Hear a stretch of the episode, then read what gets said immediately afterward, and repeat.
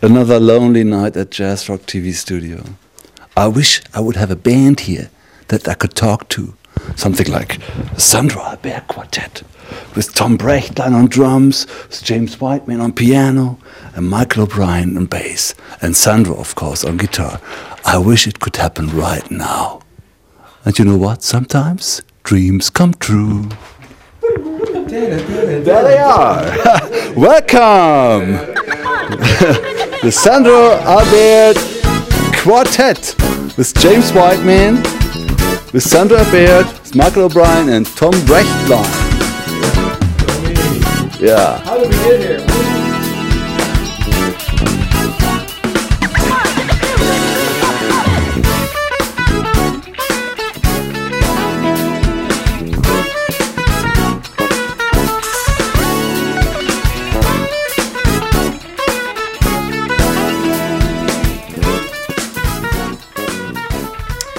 Herzlich willkommen zu einer neuen Folge von Jazz Rock TV. Wieder mal aus unserem kleinen Studio hier inmitten von Köln. Heute geht es um einen äh, Gitarristen aus Südamerika, Sandro Albert. Richtig, Jazzrock TV heute mit lateinamerikanischem Einschlag, ja? Richtig, heute lernen wir mal, was ein Latin Lover ist. Ja? Oder? Ah, nee. Achso. ah, äh, Wäre wär schön gewesen. nee, Sandro Albert ist äh, ein äh, Gitarrist aus Porto Alegre. Ja? Wer weiß, wo es liegt, kann uns das schreiben. Machen wir wieder eine Und- Verlosung. Machen wir wieder eine Verlosung, ja klar. Ja, aber ganz im Ernst, das können wir echt machen. Wie wer das machen, wir machen heute richtig viel Verlosung. Ja, also erste Frage schon. Erste Frage, Porto, wo liegt Porto Alegre? Bitte das Land. Ja, also das reicht uns. Der und äh, da kommt nämlich Sandro Albert her und der war hier mit äh, seinem Quartett, Ja, bestehend aus tierische Michael Band. O'Brien Ja. am, äh, am Bass, äh, James Whiteman am äh, Piano. Hier müsste dann Mr. Brechtlein draufstehen, äh, der Schlagzeug gespielt hat und, Und hier Sandro die Albert. Sandro Albert-Tasse. Mal, wir sind aber gerade irgendwie so im, irgendwie, haben wir in der letzten Folge auch schon gesagt, irgendwie alles ist vollgemalt, die CDs, irgendwie alles, Genau. ne, die Wand Ja, und ja, so. Und jetzt auch noch die Tassen, ne? Ja. Also, äh, Also alle Leute, die herkommen, die äh, kritzen uns überall was ja, hin. Wir malen mal uns an die. Wände, auf unsere Kaffeetassen und auf unsere CDs. Ne? Naja, Schon okay. gut. Wir sind ja, Ja? nicht böse drum, denn ähm, Ja, wir ähm, wollen ja jetzt, äh, ja, ich würde sagen, wir fangen mal mit Musik an, oder? ja, also die Jungs waren ja hier im Studio ne? Richtig. und ähm, haben ein super Konzert gespielt im alten Pfandhaus. Ähm, und ja, da gucken wir einfach ein bisschen rein. Konzert, Interview, alles ein bisschen durcheinander. Viel Spaß mit Sandro Albert und seinem Quartett.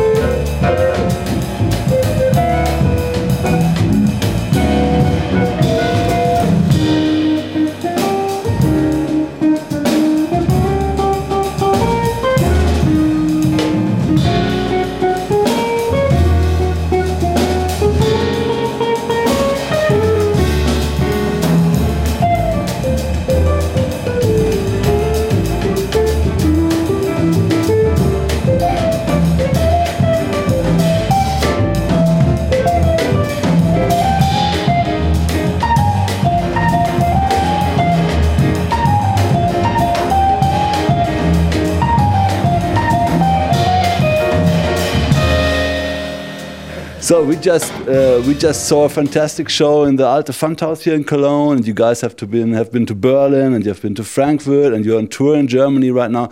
So how do you like Germany so far? Uh, we are really enjoying the whole thing. Uh, we are doing nine shows, and we have done five so far. They all been amazing and, and a lot of fun. Great audience, great venues, and those guys are really cooking they're really doing the job. Like, whoa, boy, it's it's fantastic. And for you, as a guy from Brazil who is used to, I mean, a little bit better temperatures, how do you like the cold at the moment? You know, I, I've been going by stages in my life. You know, when I left Brazil 15 years ago, I moved to Los Angeles, where the weather was was kind of similar. You know, I lived there for 10 years. Then I moved to New York, which is a little colder. You know, a lot colder. But when you come here, you really learn what cold is in the weather. But people are really warm, so I'm, I'm still feeling at home. People in Siberia, for them, it's uh, hot here right now. so, how did you guys get together? Before we talk about a little bit about your uh, a long way from uh, Porto Alegre yes. to New York City, I would like to know how you guys got together, James. Well, I met Sandro at a gig I was playing at the Lenox Lounge first, and uh, we stayed in communication. We have this long rain check for dinner matter of fact. And sometimes he would tell me about a gig. He would have a gig in town, and I would be busy. I'd be really depressed that I would miss it too. I said, "Man, I miss Sandro again." But last year we played together for the first time with a good friend, Bruce Cox, and then here we are now. This is like actually my first time to actually play his beautiful music, and you know, it's really been a, a beautiful thing. I've really enjoyed this tour so much. These guys, you know, along with Tom and Michael, the chemistry is just so beautiful, awesome, and the communication is so great. So I've been having a wonderful time Great. with Sandro and the guys and in Germany.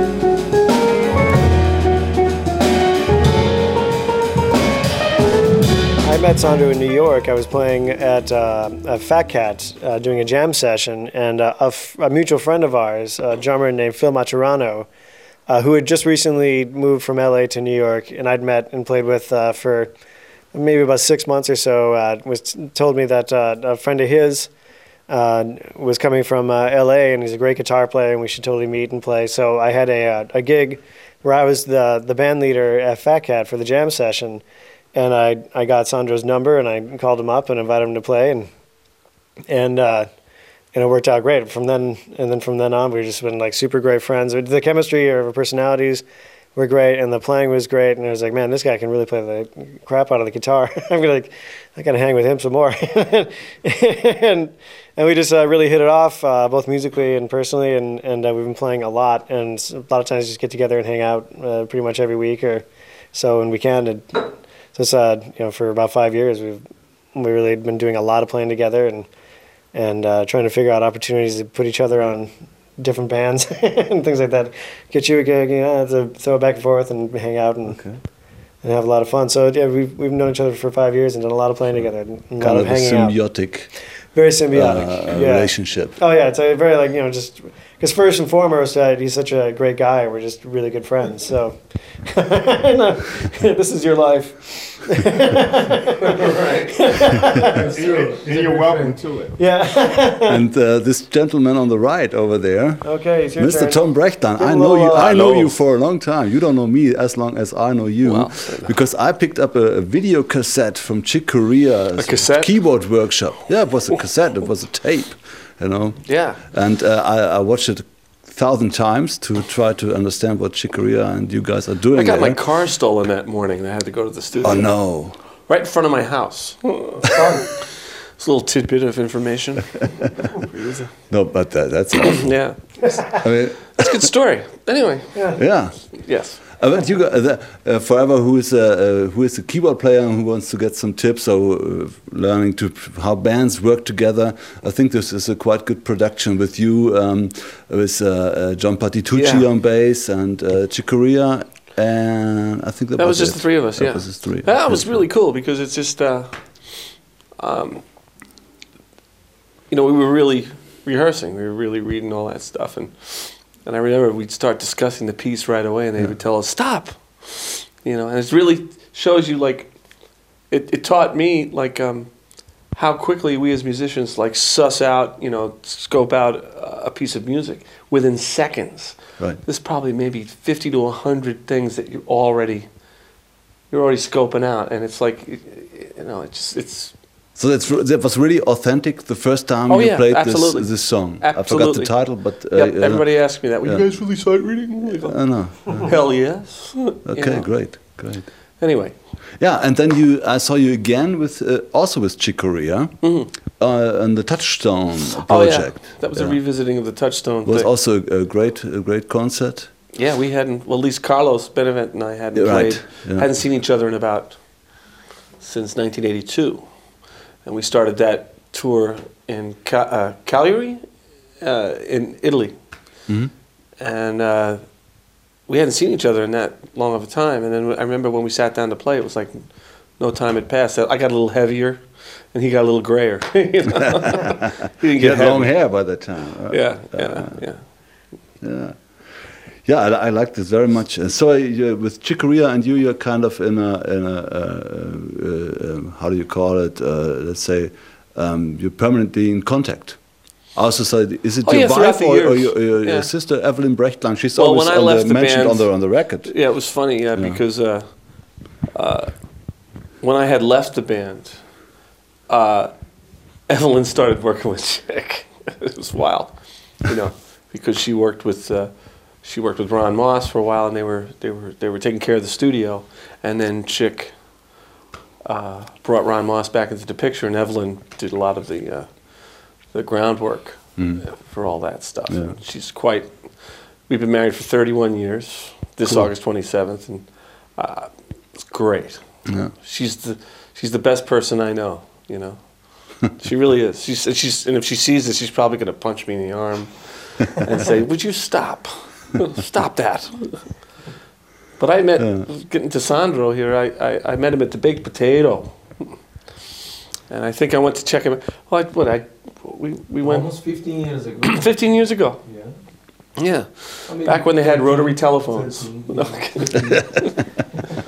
Yeah. I went to check him out because I heard about him, and you know, and then I uh, saw him, and also Jimmy Branly was playing too with great, incredible drummer, and uh, From Cuba. they- from Cuba. Was Jimmy Johnson playing? Was it? was, was I think maybe Jimmy Haslip and or maybe Jimmy I think it was Jimmy Johnson. Jimmy Johnson, Johnson, yeah. Anyway, I really loved the music, and and I loved the way Sandro played. The whole band just played.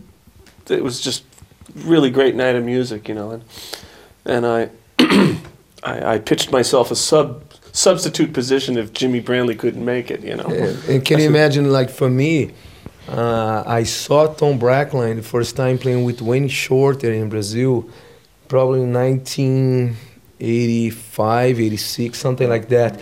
And I remember from the whole concert that night was like four or five thousand people. And everybody was talking about Tom Brechtlein after the concert. That was the highlight because he was young, energetic, was really cool. And did leave a, a, a mark on me the way he was playing the record Atlantis was a, such a beautiful way. And I moved to Los Angeles. Uh, first, I was playing with Ward for two years, and I got my record deal. I did my first record with Peter Erskine, Kenny Garrett, Milton Nascimento, and I was doing some shows, some concerts.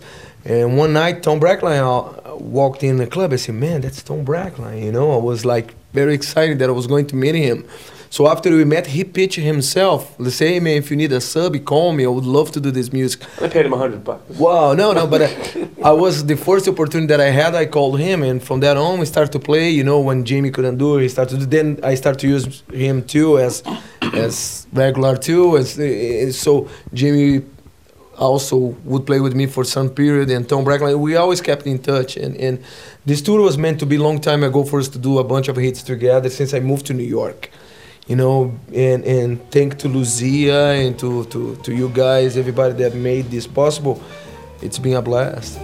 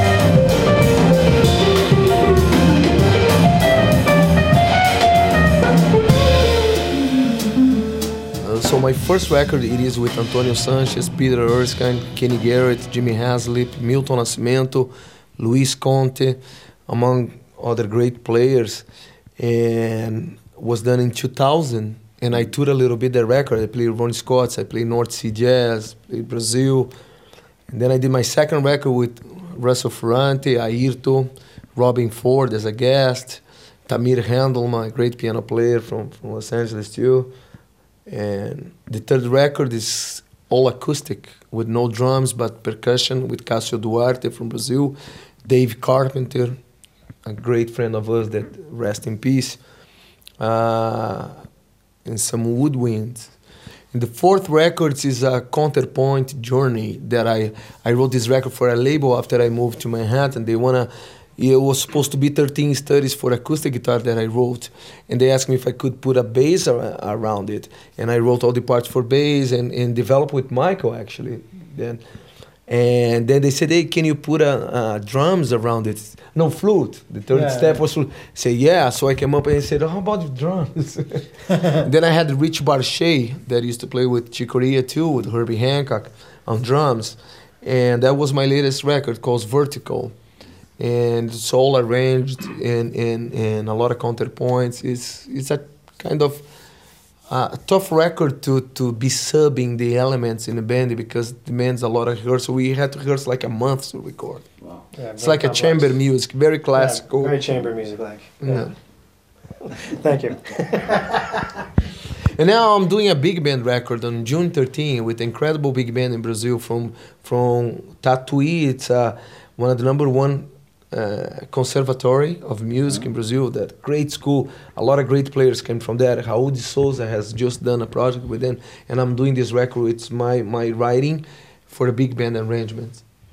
Cool. You are originally from Porto Alegre. Where is this situated in Brazil? It's way down south of Brazil. But then I moved to São Paulo when I was. Uh, I moved to Belo Horizonte when I was 17, with the place where Milton used to live, Toninho Horta. It's a lot of great music they have there. I, I moved there because I want to search that kind of music. Then I moved to São Paulo where I lived 10 years. I moved to Los Angeles, more 10, and now five in New York. I like to move, as you can see. And you different uh, as other guys in, in a young age who didn't buy ice from the ice cream man. You bought some bought his guitar. Yeah, is that true? That's a true story. That's how I became a guitar player. Was no, there's a story behind it. I had bought it without my father consent, like without him to authorize. I bought a, a BB gun from my store, and I, I told the guy, yeah, my father allowed me to buy the guitar, and I paid him cash. I had money. And I got that BB gun. And after two hours, I had that BB gun. A friend of mine shot another guy in the leg with my BB gun. Oh. So it was a big mess. And my father found out and said, You take this back right now. Or, you know, and I took it back, the BB gun, and I had my money. And I was walking back home. And I saw this ice cream vendor guy under a tree playing. And I said, Hey, man, do you want to sell that guitar to me? He said, "Yeah, how much you pay for it?" And I, s- you know, I had some money, and we made the deal right there. And I got an acoustic guitar. And I was 12 years old, When I saw the guitar, I said I'm gonna have to learn this. You know, now I bought it, so I got some Beatles record, and and and, and I start to, you know, that's it's true story. Great, cool. And where did you get your first piano from? Also the Iceman, or was from the butcher? Well, we had a piano in our house, and uh, my dad, after World War II, through the GI Bill, did a lot of things, and he went to music school for a year. He was a saxophone player, and the theory was kicking his butt. So he went and for fifty dollars bought a piano, so he could work on harmony and stuff. So that piano stayed there. He had a band, and uh, these guys would come over and play, and the musicians would sometimes show me little things, how to play some kind of rock and roll type piano and that type of thing. So before I could even read music, I was playing the piano, and then I took formal lessons, going through the usual books, semi-classical, and playing gospel and all those things. And one thing led to another. Yes. Yeah. Mm -hmm. Go Gospel is, uh, seems to me, as a as a European, the perfect route, gospel and blues, to play jazz music. And I, the music that you learn at church or something, we white guys from Europe have to uh, really uh, figure out, and we still don't have the same feeling. So I, I really like those gospel chords, and I try to get into it, but it's it's hard for me. So is is church is church a basis for for jazz musicians? Well, I felt that I personally was fortunate because of situations that I was in. And I tried to be open to all the music that was in my area. Like my first paying gig, and it was not necessarily in the church that my family went to. They had some gospel music, but I learned how to play gospel music amongst these people who were like from the South and from the country. Plus, they had some Rudy type music that you could relate to the blues, you could relate to the spirituals, you could relate to Africa. And it was at a time where I sort of just put everything together along with European classical music. I sort of played everything. So I feel fortunate to really just acquire that experience and be able to use it. And then when I started playing in Youngstown, I also played the organ. Mm-hmm. That was another thing. You know, all these little pieces make a person their own person or it forms your musical personality. And so uh, I kind of like the things that I've experienced. You are not one of those piano pu purists. You also get in touch with e-pianos, Hammond, Hammonds, I, of I course. not a purist at all. Uh, I'm just of that whole thing, like uh, all music. You know, good, it's good if it's good music. It's good music. Or you know, Louis Armstrong had a quote one time: "All music is folk music. I never heard a horse sing a song." you know, but it is funny what you say about the, uh, Michael. I like that. Michael, uh, Michael has been playing, you know, my book for a long time and with different formations. And we were talking today about the bluesy thing that James brings to the band and and and the the softness and and uh, it.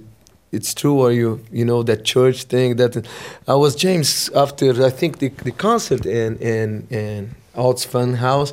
Said, James, what were those chords that he played in the intro of one of my tunes that I, I have to go back to that record because you know is this is a D minor. I know it's a D minor, but was it D minor what that you put in that that was giving this sleep that I was getting goo- goosebumps in the intro, you know?